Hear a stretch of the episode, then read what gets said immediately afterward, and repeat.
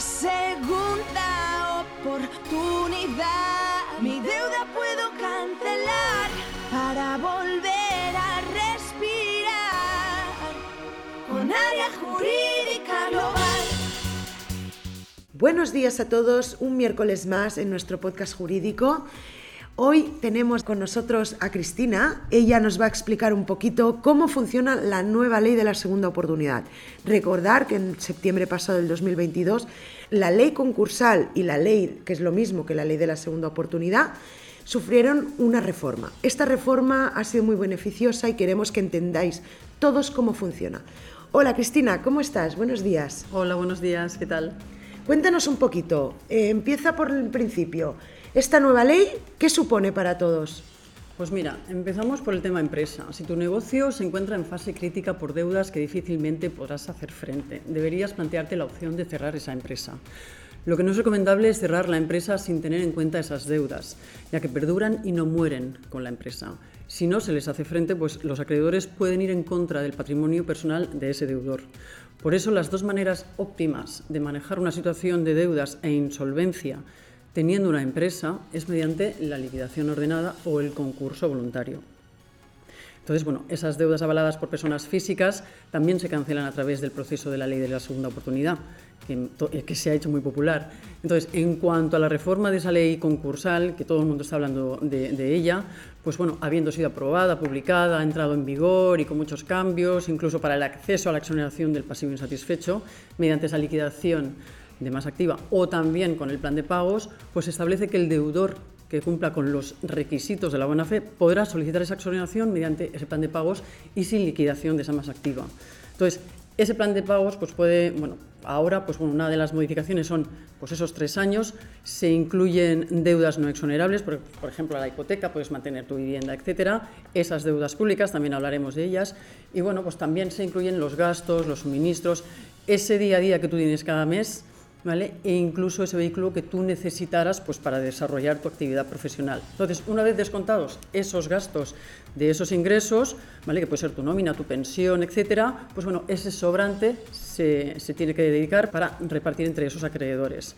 Entonces, pues bueno, yo personalmente invito a los oyentes y posibles clientes pues a realizar esos planes de pagos pues un fin de semana, nos lo envían y bueno, y nosotros lo, los comentamos, lo comentamos juntos los, los lunes.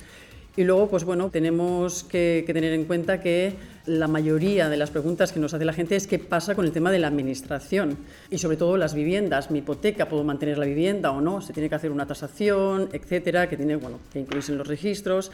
Y bueno, una vez pues estos, estos requisitos se han cumplido y los acreedores pues no se oponen a no liquidar esos bienes, podemos mantener esa, esa vivienda, como he dicho antes, e incluso el patrimonio.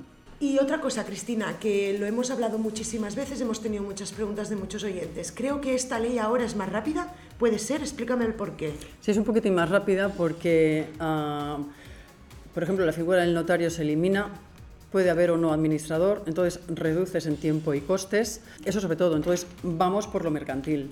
Ah, cambia de juzgado. La persona física también va por el mercantil. correcto. Entonces, con el tema más modificaciones que hay, pues bueno, según el gobierno, que no aquí en según qué jueces y la normativa europea sobre todo, hay una exoneración de unos 10.000 euros para Hacienda y unos 10.000 euros para Seguridad Social y el resto pues se cancelaría con un, un plan de pagos bastante simbólico.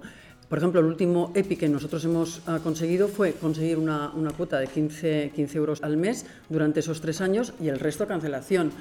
Otra deuda antes del cambio de normativa. Otro cliente que hemos tenido, deuda de 700.000 euros con Hacienda y Seguridad Social. Hemos pactado un plan de pagos de 125 euros al mes.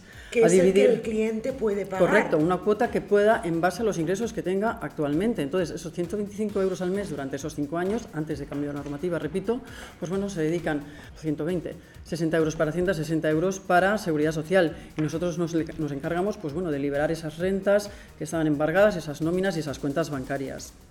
Al fin y al cabo, cuando una persona se encuentra en esta situación de deudas, sea empresa, sea persona física, realmente al encontraros a vosotros y analizar el caso y poderle dar una solución, la verdad es que la gente supongo que aunque haya un proceso de por medio, se sienten muy aliviados, me imagino. Por supuesto, nosotros lo que tenemos que dejar claro es que ah, ese alivio, es decir, que sepan que sí que se pueden aliviar, ¿por qué? Porque todas las personas que están sobreendeudadas pueden acogerse a esta normativa. Muy poca gente la conoce. Muy poca gente la conoce. Entonces, parte de nuestro trabajo es informar, informar y, extenderla lo más posible. Por eso vuelvo a repetir, el, el boca a oreja nos, nos funciona, porque siempre que un cliente nos viene a ver, siempre ese cliente pues conocerá a un familiar o un amigo que está en su situación o peor. y entonces, pues bueno, ayudarse y dejarse guiar pues de esos despachos como el nuestro sobre todo, porque hay abogados especializados totalmente. Ahí, voy. Es decir, justamente nosotros hace 30 años que hacemos derecho bancario. Pocos despachos van contra la banca. Correcto, en un país de banca. Eh, correcto. Ahí está. Entonces, pues bueno, esos 30 años pues es una garantía, nos abre mucho las puertas y bueno, y es el primer paso para dejarte aconsejar, ¿vale? Pues muchísimas gracias Cristina y decirle a todos los oyentes que las deudas solas no se van a cancelar y se van acumulando. En cambio, si nos llamáis, traéis vuestro caso y lo analizan, quizá tenéis mucho dinero que cancelar y recuperar, nunca se sabe. Así que queridos oyentes, recordar nuestro teléfono 990 73 68. Muchísimas gracias Cristina. Gracias a vosotros.